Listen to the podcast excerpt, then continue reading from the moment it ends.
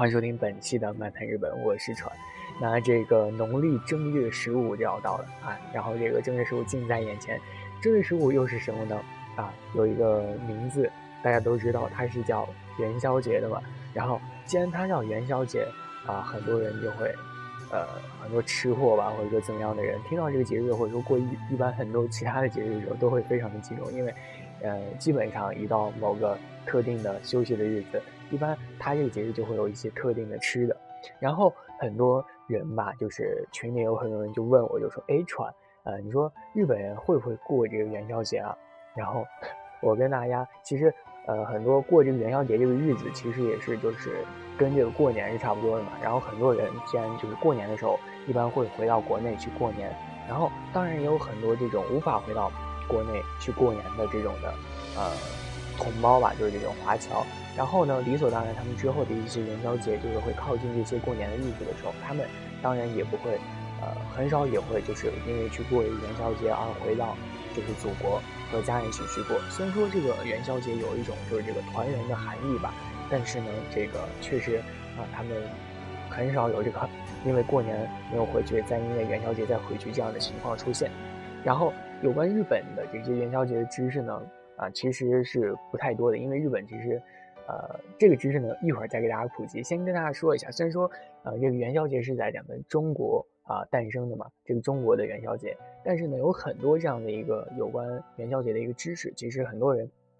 只知道吃这个汤圆，只知道吃这个元宵，但是呢，他们有关这个知识还是不太清楚的。然后，然后呢，还有这个 对，呃，元宵和这个汤圆，我刚刚也说到，其实很多人以为是一个东西，一个物种，只是叫法不一样，但是其实这个元宵和汤圆是不一样的。啊，元宵是什么东西？汤圆是什么东西？有可能你一直啊本地在过这个元宵节，其实你吃的是汤圆，然后有可能你一直叫的是这个汤圆节，然后吃的是这个元宵，然后这个知识真的是非常的有趣啊。首先呢，先说一下这个元宵节，它嗯有很多很多的名字吧，就是可能是每个朝代的人去过这个元宵节的时候，都会给它起一个名字，觉得上一代的人他其实这个名字不好听，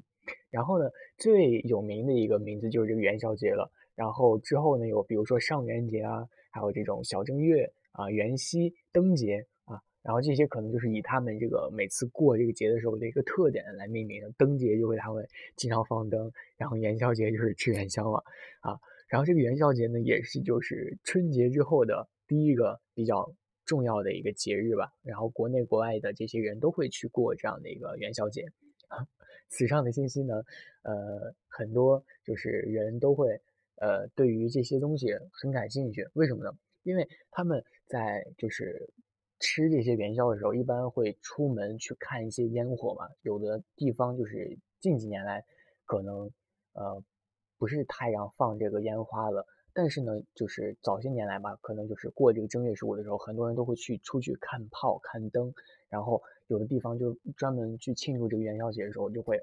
非常漂亮。啊，然后国内有很多地方就是专门为过这个元宵节而采用的很多这样的一个，呃，非常精彩的这样的一个烟花啊盛宴啊，非常的棒。然后可以边看这些烟花边吃这些元宵，同时也可以了解一些这样的一些有关的知识，给周围的人普及。然后你普及这些知识的时候，就会觉得自己非常的非常的棒啊，非常就觉得自己很有才华，嗯，那种感觉是无法用语言来形容的啊。这个呢，就是元宵节的一些特定的一些知识。不过这个元宵呢，其实就是呃，之前是怎样的一个，就是为了它的目的是什么呢？啊，其实它是呃，一般就是在正月十五的时候用来祭祀这个天神的啊，然后可能就是很多咱们中国的一些节日都是为了祭祀一些神仙，然后祈福他们啊，祈福自己，然后就这样就所以就产生了很多很多的一个节日啊。据说呢，这个元宵节是这个汉文帝时期。为了纪念这个平吕而设的，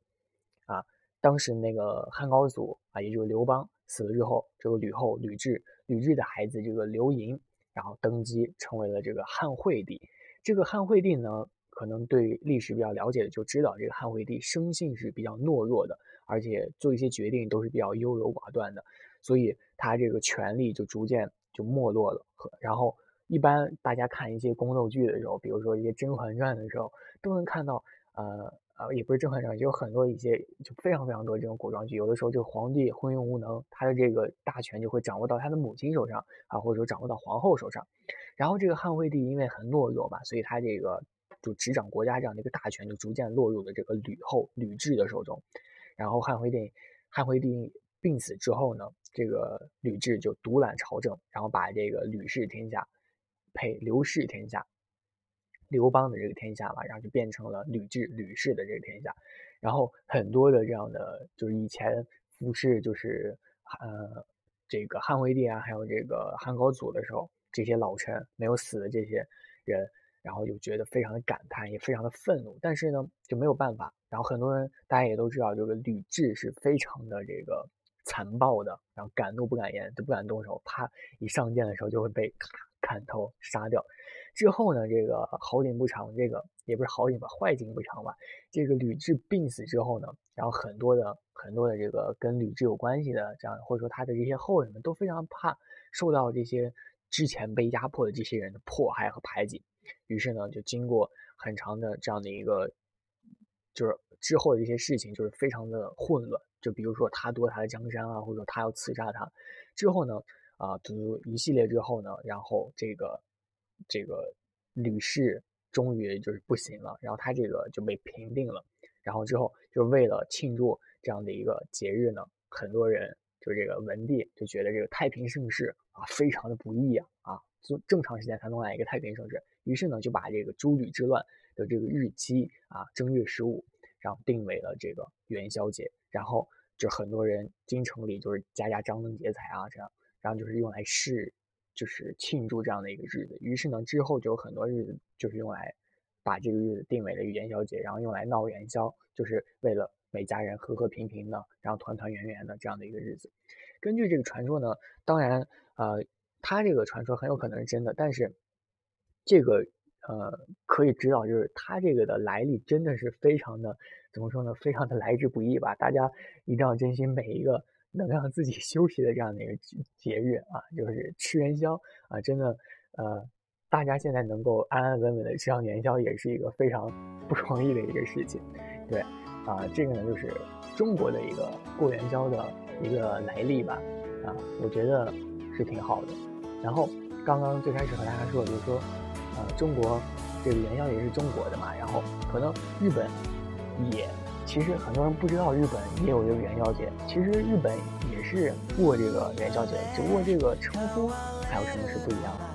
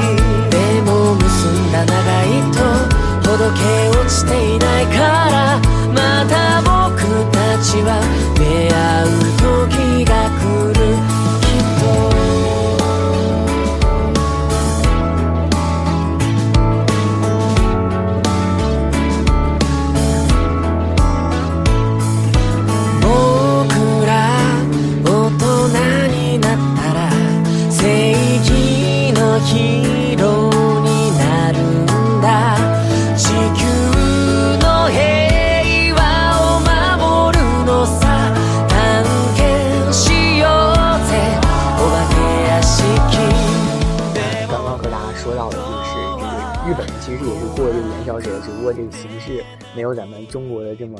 呃，就是源远流长嘛，有这样的一个历史。然后其实这个日本过这个元宵节是没有吃这个汤圆的这样的一个习惯，汤圆和这个元宵啊，其实是没有这个习惯。他们吃什么呢？他们也吃，吃的是这个红豆粥啊。他们有这样的一个习俗，就是吃这个红豆粥。其实他们吃这个红豆粥的这个习俗呢，或者说就是为什么要吃这个红豆粥呢？他们的这个原因也是，其实也是由就是咱们天朝传入的。啊，然后他们到那天就是吃这个红豆粥的时候，几乎每家都会去吃这个红豆粥，红豆粥吧，就是煮一大锅这个红豆粥，然后想喝就去自己去自己去盛。然后呢，据说吃了这个红豆粥可以消灾避祸的啊。然后这个日本这个元宵节呢，也不是叫元宵节，是叫有另一个名字叫这个小正月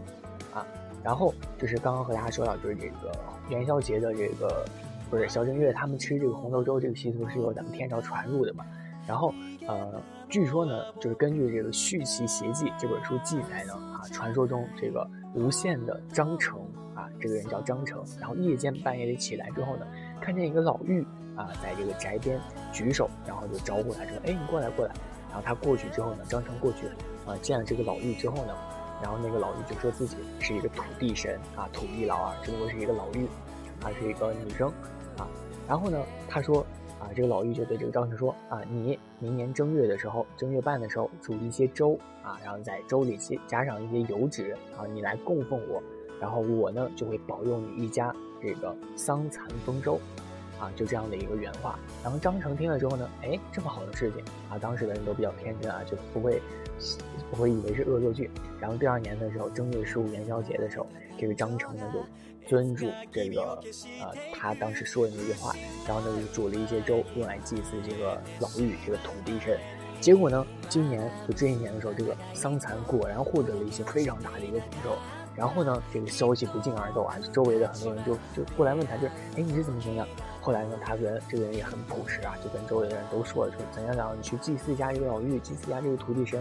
然后呢，之后呢，很多人听了之后非常高兴，然后纷纷效仿。于是呢，这个煮粥祭祀土地的这样的一个习俗呢，就逐渐传开来了啊。这样是一个非常美丽的一个传说啊。据说呢，他们喝了一个粥，也躲避了很多的这样的一个灾难瘟疫啊。这个呢，就是日本的一个有关他喝啊，也不是日本，就是当时根据这个呃《续齐邪记》这样的一个记载，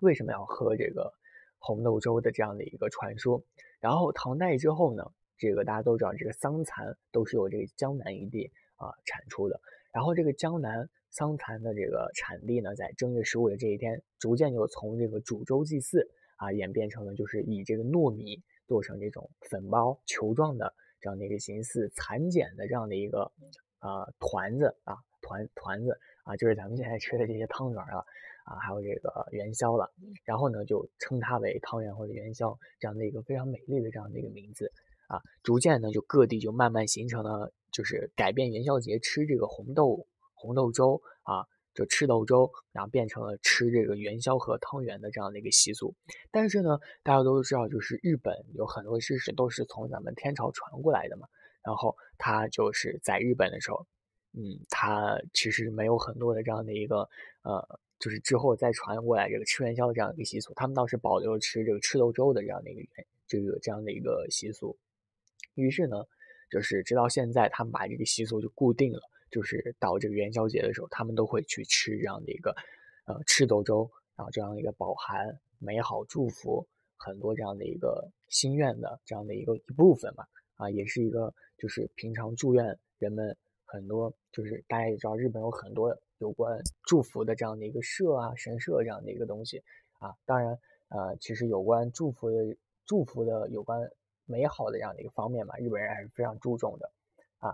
呃在这个日本旧俗当中嘛，就是在小正月的时候，很多地方都会去举行一个名为火祭的这样的一个活动啊。比如说澳洲市啊，就会有一群人嘛，他们都会穿着这个丁字裤啊，一丁裤裆，然后他们会裸着上半身啊，下半身就是他们除了穿这个丁字裤之后，其他都不穿啊，裸着身体，然后屁股也都是光着，然后他们举行这个火祭，他们手上会拿着这个火把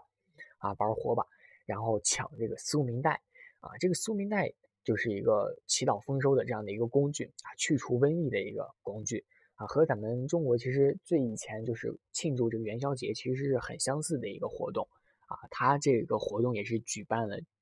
近千年吧，这样的一个非常历史悠久的一个活动。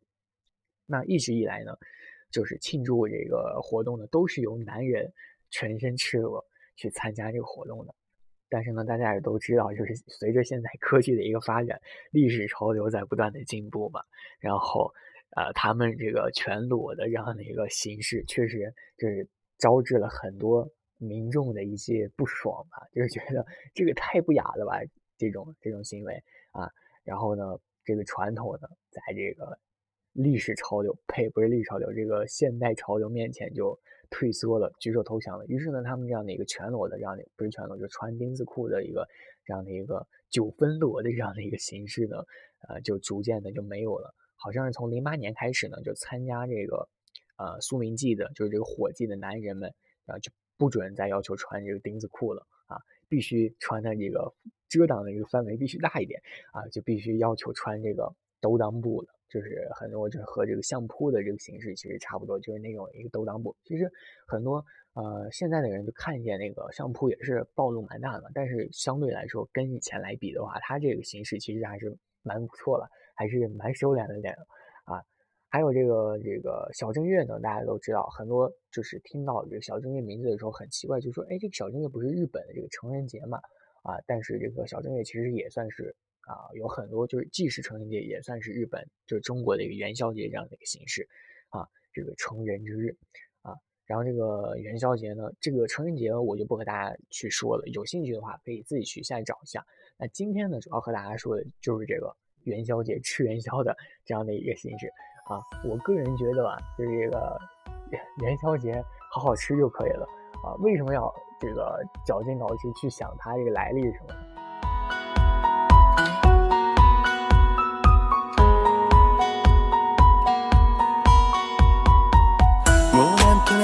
かってる君がうつむくわけも別れを切り出せずにいるんだよね。歩道に落ちた影は寄り添って重なるのに二人の思いは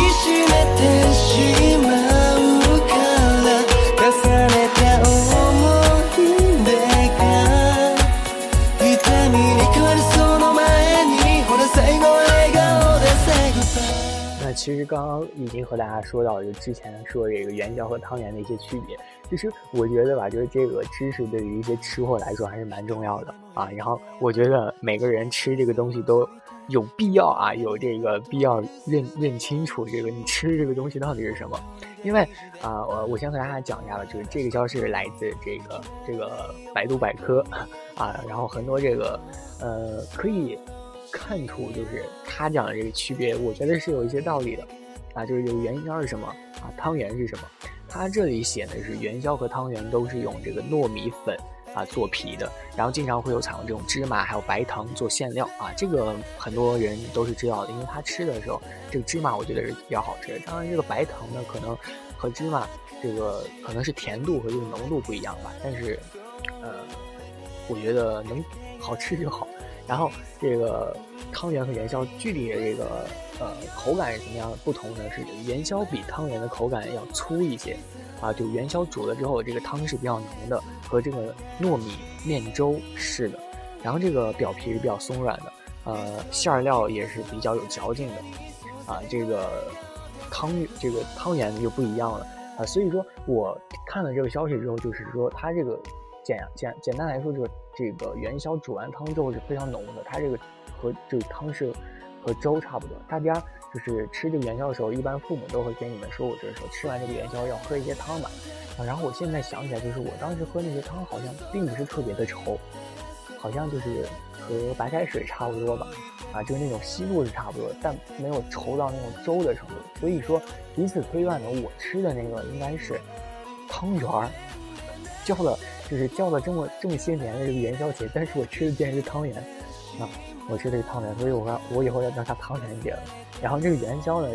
呃，就是它这个粥是非常稠的，然后咬起来也是比较有嚼劲的。大家可以在这个正月十五的时候，啊，马上就要到了，可以吃一下。啊，这个自己吃的 究竟是汤圆还是元宵，然后给周围的人也可以普及一下这个知识啊。不过当然了，可能可能已经了解了这个知识了啊，这个汤圆和元宵的区别，呃，这个我觉得是非常有必要跟周围人讲的。这个就是元宵和汤圆的一个区别啊。普及完这个知识呢，我们继续来说一下这个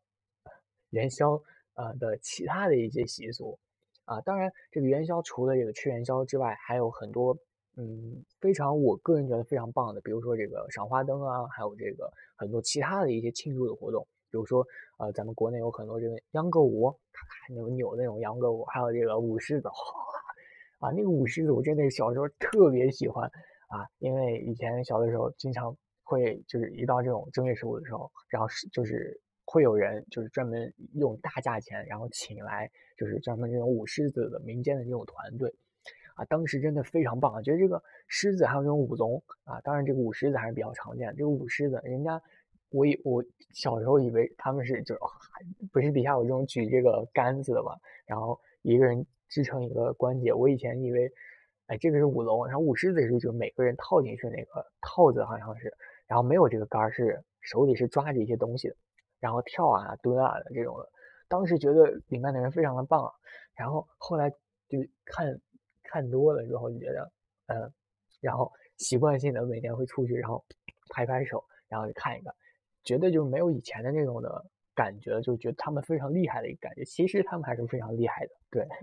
没有，对对，说错了啊，这个这个呢，就是当然还有一个对，还有一个元宵节比较就是大家都会过的，不是呸。大家都会去进行的一个活动呢，就是这个猜灯谜的这样一个活动。网上有很多很多的猜灯谜的，就是有关于猜一些啊，比如说很奇怪的一些谜，很多人都猜不出来。然后小的时候，呃，元宵节的时候，就是你必须猜出一个灯谜，他才会给你元宵吃啊。父母这样非常的，这不是坑坑儿吗？就是对。然后呢，今天呢，我这个突发奇想，于是呢，也想给大家猜一个这个灯谜。啊，猜灯谜，大家和我一起猜一下这个灯谜啊！我给大家出一个有关于，因为本期的漫谈日本呢，这个必须要想一个跟日本有关的灯谜。当然，这个灯谜呢也是比较奇怪的，呃，这个大家不要吐槽我的这个智商啊，呃，跟我的智商是没有关系的啊。那现在呢，我就要这个出这个灯谜了，大家要听好啊！当然，知道这个灯谜的答案呢，可以在这个，可以在这个。弹幕上，或者说，呃，在评论上，呃，写出这个答案啊，当会有好礼相送啊，如果猜出答案的呢，会有好礼相送哦，啊，大家一定要积极踊跃的去回答啊，不要吐槽这首歌，这首歌真的是，我觉得这首歌非常的应景，对不对？卖汤圆啊，大家喜欢这首歌的时候，也可以去洗脑这个洗脑啊洗脑循环。那我要出这个题了，这个题呢就是，呃，题呢就是。千年老城人人知，千年老城人人知，这是一个题。打呢是打一个日本的一个城市，千年老城人人知，打一个日本的一个城市啊。这个题呢可能是比较简单的，但是为了造福大众呢，我也只能这样了啊。大家一定要猜出来了啊，猜出来会有这个好礼相送，对，好礼相送啊。当然呢，大家可以在听这首歌的时候去想一下这个问题的答案。这个问题还是比较好想的，千年老城对不对？日本有几个千年老城呢？虽然说虽然说不少了，但是也不多了。那个千年老城大家一定是知道，对不对？啊，对，就是那个千年老城，非常的出名。它里面有很多大学呢，有些啊，日本有些非常适合有名的啊。我也只能说到这里，哥哥也只能呸，这个我也只能帮到这里了啊。然后大家。呃，有什么有关于元宵节的一些知识呢？可可以在弹幕上发出来。可能我这个人还是不是太了解这个元宵节吧，平时就喜欢吃。啊，然后可能有一些关于日本，呃，跟这个元宵有关有关系的，可能我我个人就是只知道这些东西了。大家如果有更多的这些知识，可以也在这个呃弹幕的形式给我发出来，啊，我会非常感谢大家的。这个如果喜欢的话，可以多发一些弹幕，我我我真的是非常开心，因为每次看这个弹幕啪飘过的时候，我内心都是崩溃的，呸，就是我内心都是非常激动的。对，口吃了，大家刚刚不是我，刚刚是嗯，那本期的这个元宵节的一个啊，有关元宵节这个主题呢，差不多就到这里了。啊，我我想吃汤圆啊，大家在吃汤圆的时候一定要不要去想其他事情，一心一意要去吃就行。现在的汤圆好像各种种类都非常的多啊，好像有非常多的。比如说有关于这种七彩的汤圆，好像网上都是有卖的七七彩汤圆、彩虹汤圆。现在的每个人都是每个人都能闹成这种不同。各种各样的这种非常奇葩的这样的一个，当然我最喜欢的还是有关于这个就是最纯正的这种黑芝麻的这样的一个精神。当然白糖的这种不对啊，是汤圆是汤圆。刚刚我以为我会说到元宵了，对我记住了，我以后吃的是汤圆。大家以后一定要记住自己吃的是什么东西。那这个歌曲呢？这首歌，因为有关大大家也都知道，就是我每次去做这个节目的时候，都会找一个有关于本期主题的。差不多，差不多是这样，差不多是这样。但是呢，就是这次这个日本人也不过这元宵节啊，然后就只能以这个卖汤圆的这个形式啊放送给大家。然后其他的一些歌曲呢，也是有关正能量的。啊，这个差不多了，差不多了。啊，大家也就不要吐槽我这个了啊！如果大家想知道关于有关日本的其他的一些知识的话，请持续追踪跟踪我的这个播客《漫谈日本》。如果喜欢我的播客的话，也务必点加订阅，或者说推荐给朋友啦！啊，真的是这样，真的是这样，拜托了。嗯，那本期节目就到这里，拜拜！祝大家元宵节快乐！